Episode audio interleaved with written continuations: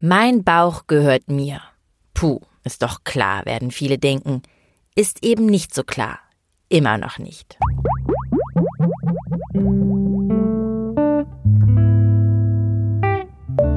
Böll Interview. Der Slogan aus den 70ern ist heute so aktuell wie vor 40 Jahren. In diesem Podcast geht es um das Recht, über den eigenen Bauch, den eigenen Körper bestimmen zu können. Und für das müssen wir immer noch kämpfen. Das merken zum Beispiel Schwangere. Vor allem dann, wenn sie nicht mehr schwanger sein möchten. Darauf macht der Safe Abortion Day aufmerksam. Der internationale Aktionstag ist immer am 28. September. An diesem Tag engagieren sich AktivistInnen dafür, dass ungewollt Schwangere sicher und selbstbestimmt abtreiben können und dass sie gefahrlos und ungehindert Zugang bekommen zu einem Schwangerschaftsabbruch. Denn beides ist in den meisten Ländern nicht oder nur eingeschränkt gegeben. In Deutschland sieht es so aus. Schwangerschaftsabbrüche sind bei uns, und das ist vielen nicht bewusst, illegal. Sie werden von Paragraph 218 im Strafgesetzbuch geregelt, gleich hinter Mord und Totschlag. Allerdings bleiben Abtreibungen straffrei unter gewissen Bedingungen. Die Schwangerschaft darf nur bis zur zwölften Woche unterbrochen werden und die schwangere Person muss vorher zu einer speziellen Beratung, zu einer sogenannten Schwangerschaftskonfliktberatung. Das allein ist schon ein Zwang und für viele kein einfacher Termin. Hinzu kommt, dass auch der Weg dorthin zu einem Spießrutenlauf werden kann. Denn vor dem Eingang der Beratungsstellen oder auch vor Arztpraxen, in denen Schwangerschaftsabbrüche gemacht werden, stehen immer häufiger und immer zahlreicher AbtreibungsgegnerInnen. Sie beten, halten Mahnwachen, ausgerüstet mit Plastikpuppen, Plastikembryonen, Fotos von toten Föten oder niedlichen Babys. Und da müssen dann ungewollt Schwangere durch. Manchmal werden sie sogar direkt angesprochen. In einer Situation, die sie vielleicht ohnehin als belastend oder stressig empfinden. Das verunsichert, verstört, stellt die Schwangeren in gewisser Weise an den Pranger, nimmt ihnen ihre Anonymität in einer sehr intimen Situation. Gehsteigberatung nennen AbtreibungsgegnerInnen diese Art der oft übergriffigen Demonstration. Gehsteigbelästigung ist der passendere Begriff findet die Juristin Ulrike Lemke. Sie hat den Begriff geprägt.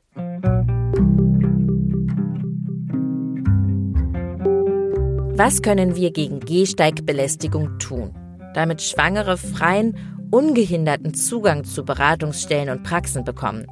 Wie sieht überhaupt die Rechtsgrundlage aus? Können Gehsteigbelästigungen verboten werden oder eben nicht, da sie als Demonstrationen gelten? Darüber spreche ich jetzt mit der Rechtswissenschaftlerin Sina Fontana. Ich bin Vanessa Löwel vom Audiokollektiv. Hallo. Hallo. Sina Fontana. Sie sind Rechtswissenschaftlerin an der Universität in Göttingen und Vorsitzende der Kommission Verfassungsrecht, öffentliches Recht und Gleichstellung im Deutschen Juristinnenbund.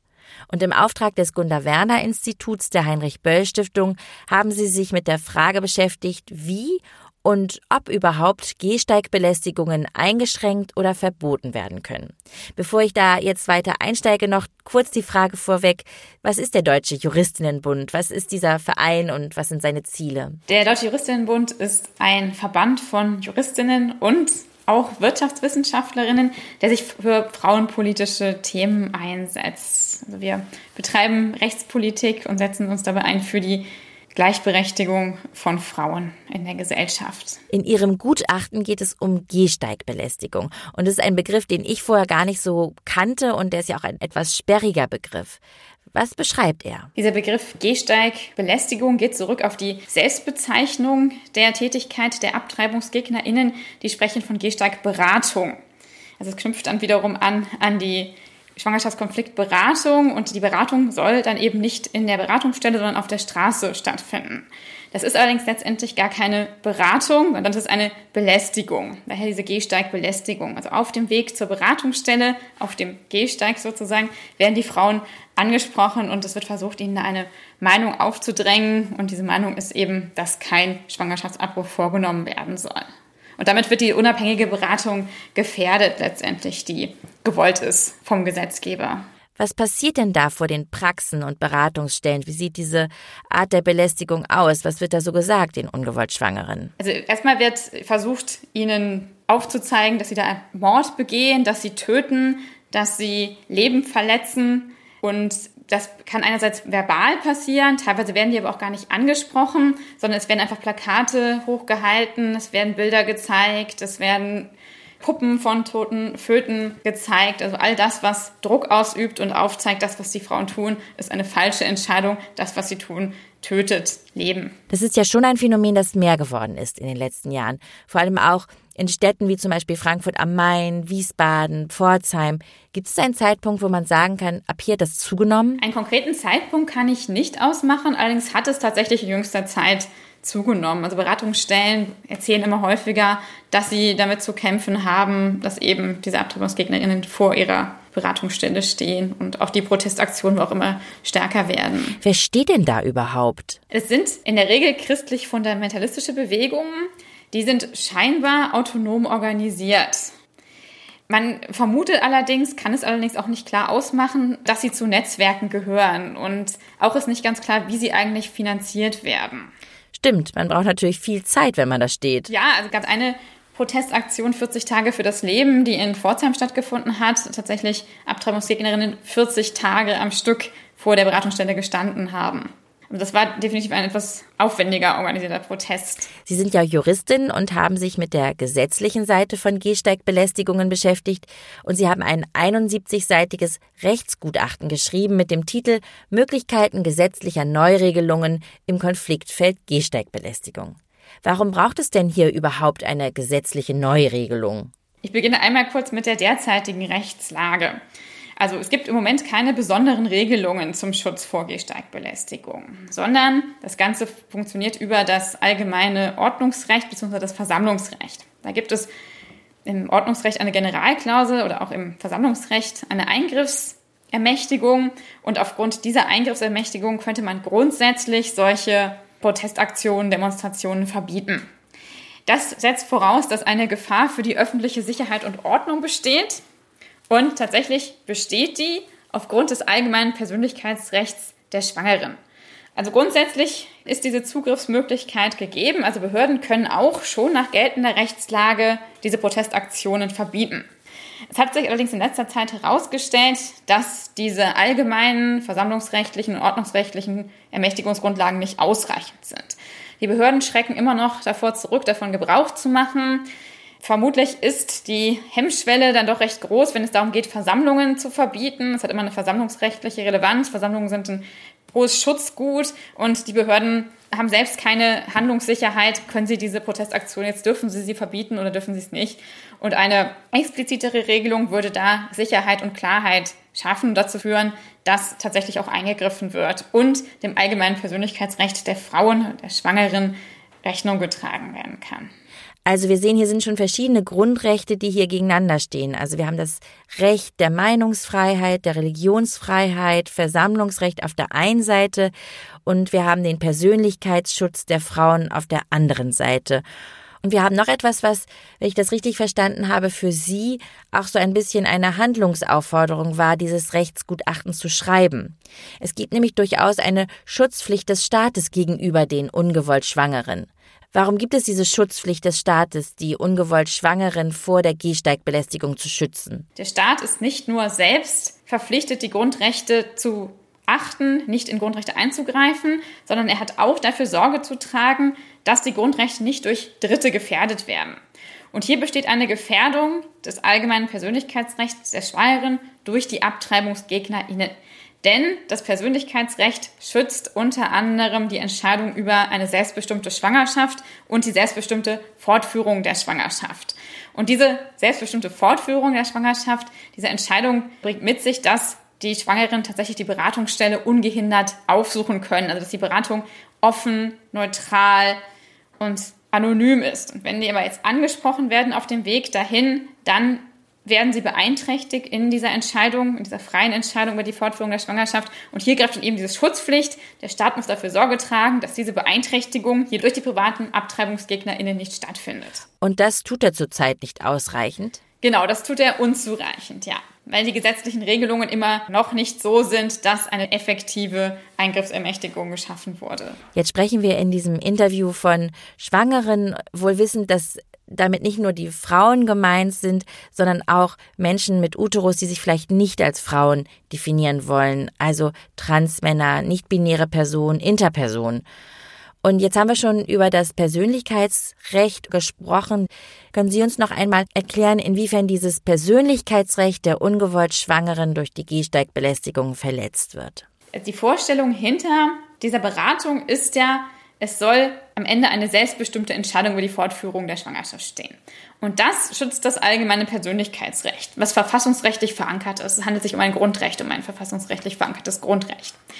Und wenn die Frauen aber dort angesprochen werden und Druck auf sie ausgeübt wird, dann können die Frauen oder ist die Gefahr jedenfalls da, dass die Frauen, die sich ohnehin in einer emotionalen Ausnahmesituation befinden, nicht mehr frei entscheiden können, nicht mehr unbedarft in diese Beratung gehen. Und das macht diese selbstbestimmte Entscheidung über die Schwangerschaft unmöglich oder beeinträchtigt sie jedenfalls. Und das ist diese Persönlichkeitsrechtsverletzung, die hier droht. Und Sie haben ja in Ihrem Rechtsgutachten auch geschrieben, dass das Persönlichkeitsrecht in diesem Fall ganz besonders zur Geltung kommt, weil es eben um diese Intimsphäre geht. Ja, das Persönlichkeitsrecht, da gibt es eine Sphärentheorie, die darauf abstellt, in welcher Sphäre befindet man sich eigentlich. Und die persönlichkeitsrechtsrelevanteste, intensivste Sphäre ist die Intimsphäre. Und darum geht es hier. Es geht um den intimsten privaten Bereich. Und dadurch erlangt das allgemeine Persönlichkeitsrecht ein besonderes Gewicht in diesen Fällen. Und was ja noch hinzukommt, die ungewollt Schwangeren haben ja eigentlich keine Wahl. Sie müssen ja zu diesen Beratungsstellen. Sie sind ja gesetzlich verpflichtet, dahin zu gehen.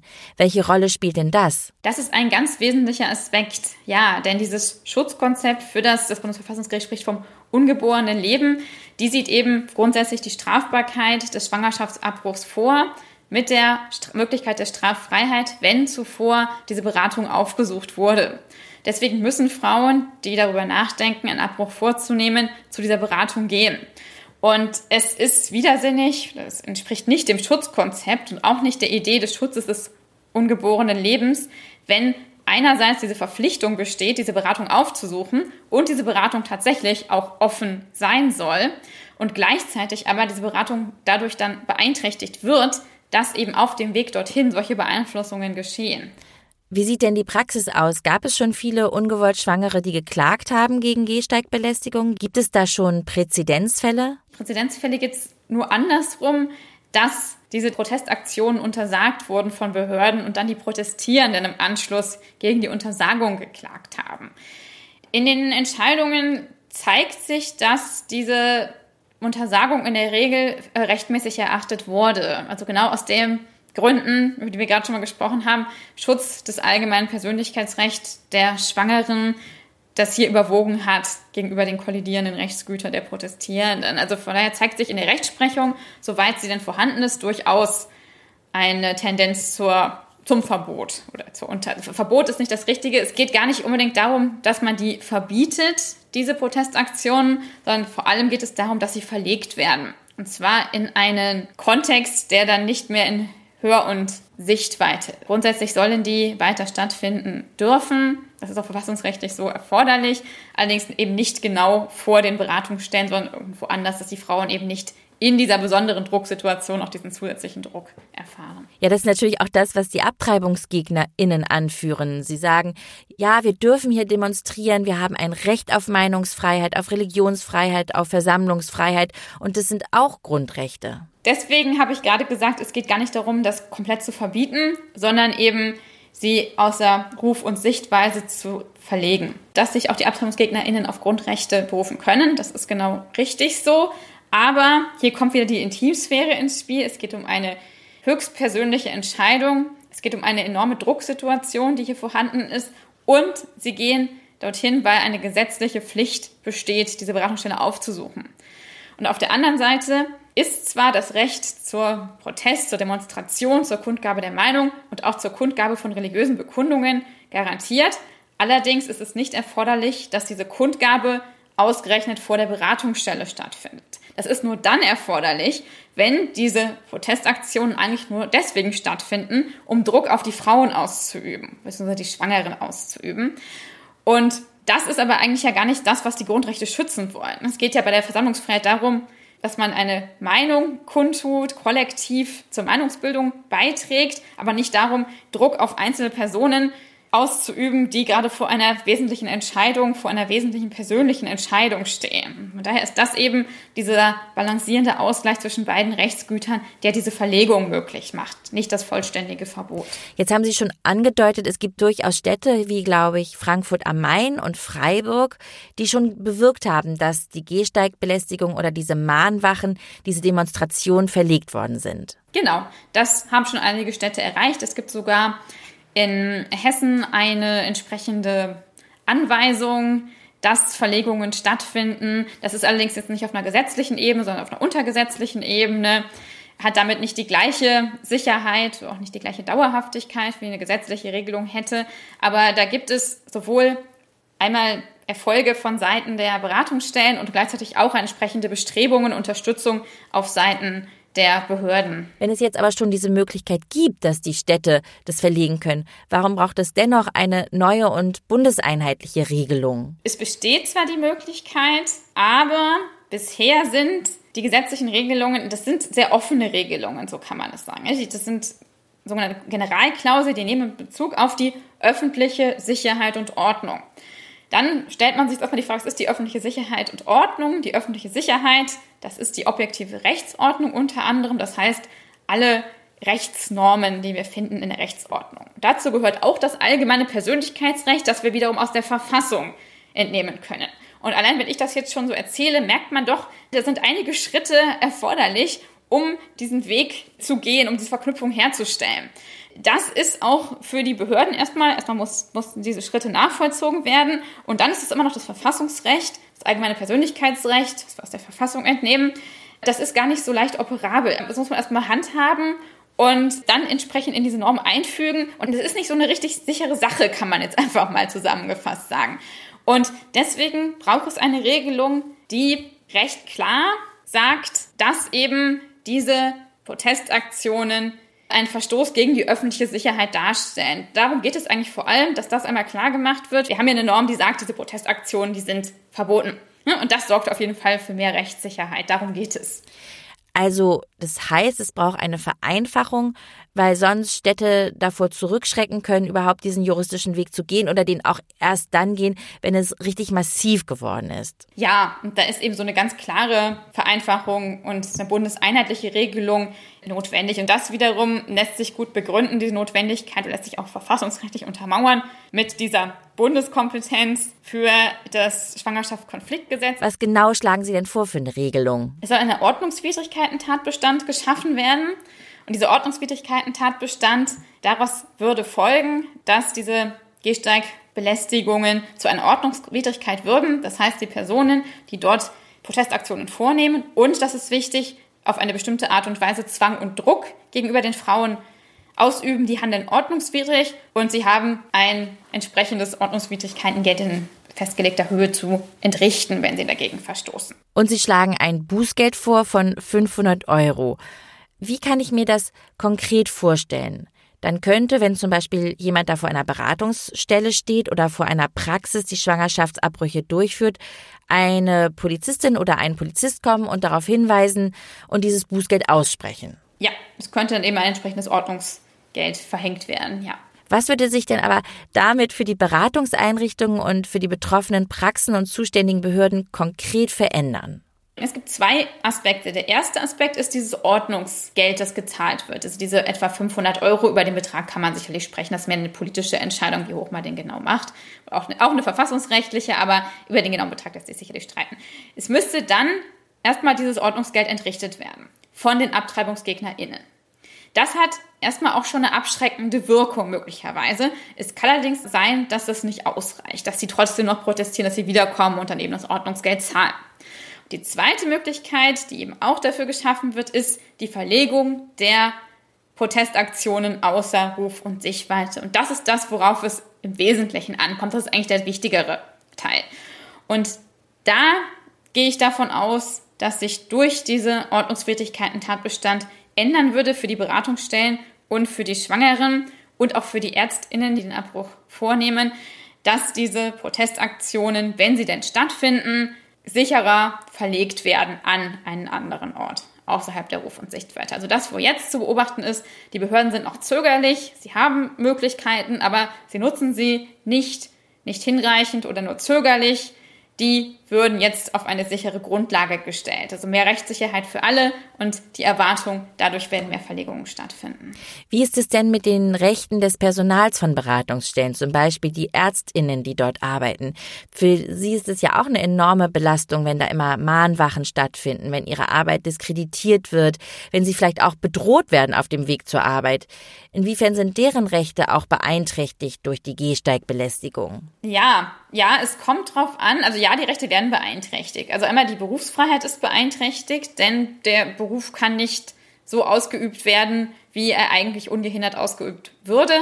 Und das kommt aber sehr darauf an, wie sich diese Proteste äußern. Es können auch hier allgemeine Persönlich das allgemeine Persönlichkeitsrecht betroffen sein, der BeraterInnen oder der ÄrztInnen. Das ist aber davon abhängig, wie diese Protestaktion sich genau manifestiert, also insbesondere ob persönliche Beleidigungen oder ähnliches stattfinden. Ist das nicht der Fall, geht es vor allem um die Berufsfreiheit.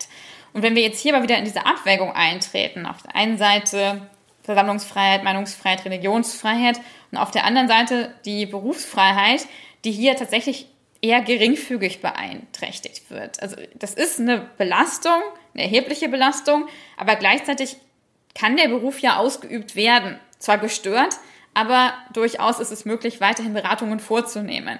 Von daher wird, wenn diese Protestaktion jetzt gerade nicht eine besondere Schwelle überschreiten, die das tatsächlich unmöglich macht oder in diese persönlichen Angriffe abdriftet, werden hier dann die Rechte der AbtreibungsgegnerInnen tendenziell überwiegen. Und was ist mit dem, also Sie haben es schon gesagt, der Begriff ist umstritten, deswegen in Anführungszeichen mit dem Schutz des ungeborenen Lebens, das AbtreibungsgegnerInnen immer gerne anführen. Also ihr Argument, sie würden sich für den Lebensschutz einsetzen und das Leben und sein Schutz steht ja über allem. Das Bundesverfassungsgericht sagt auch, dass das ungeborene Leben geschützt werden muss.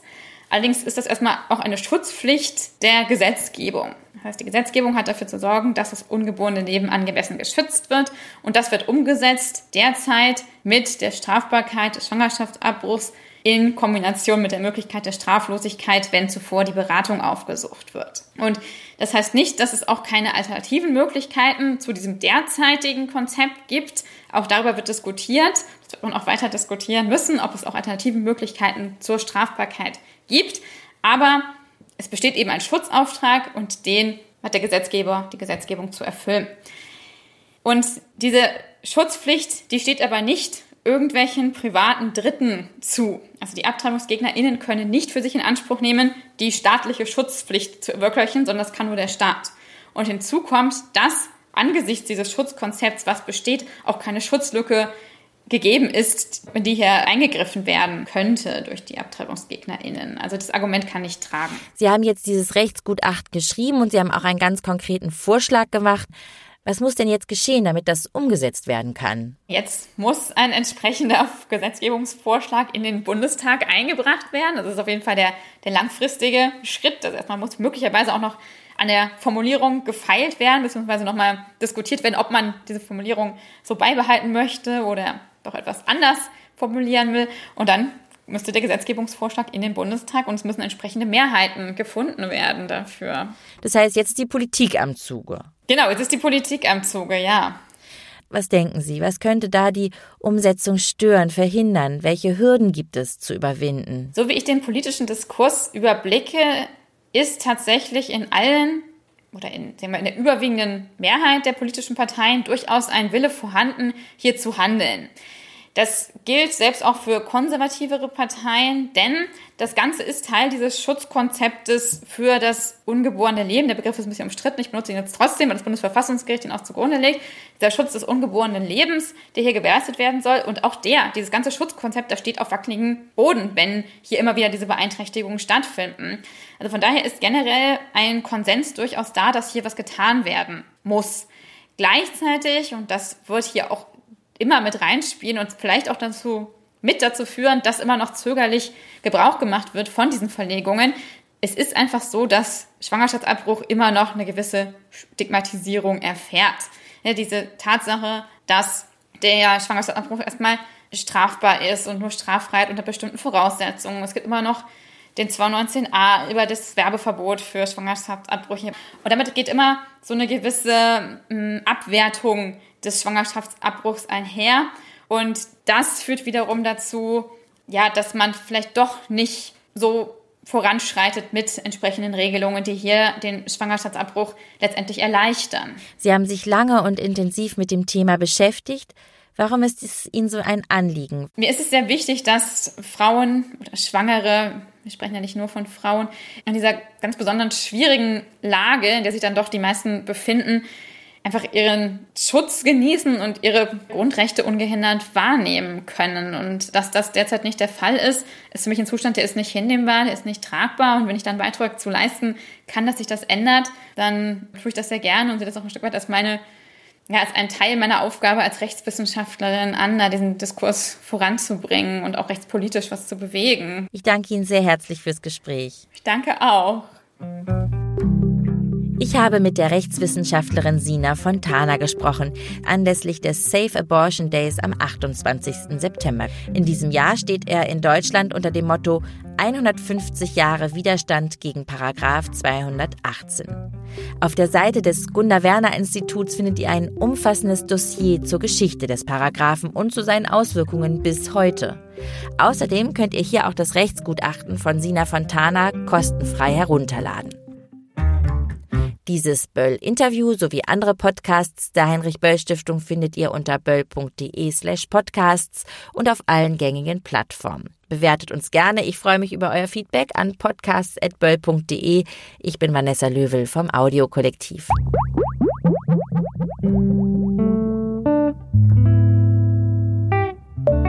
Böll Interview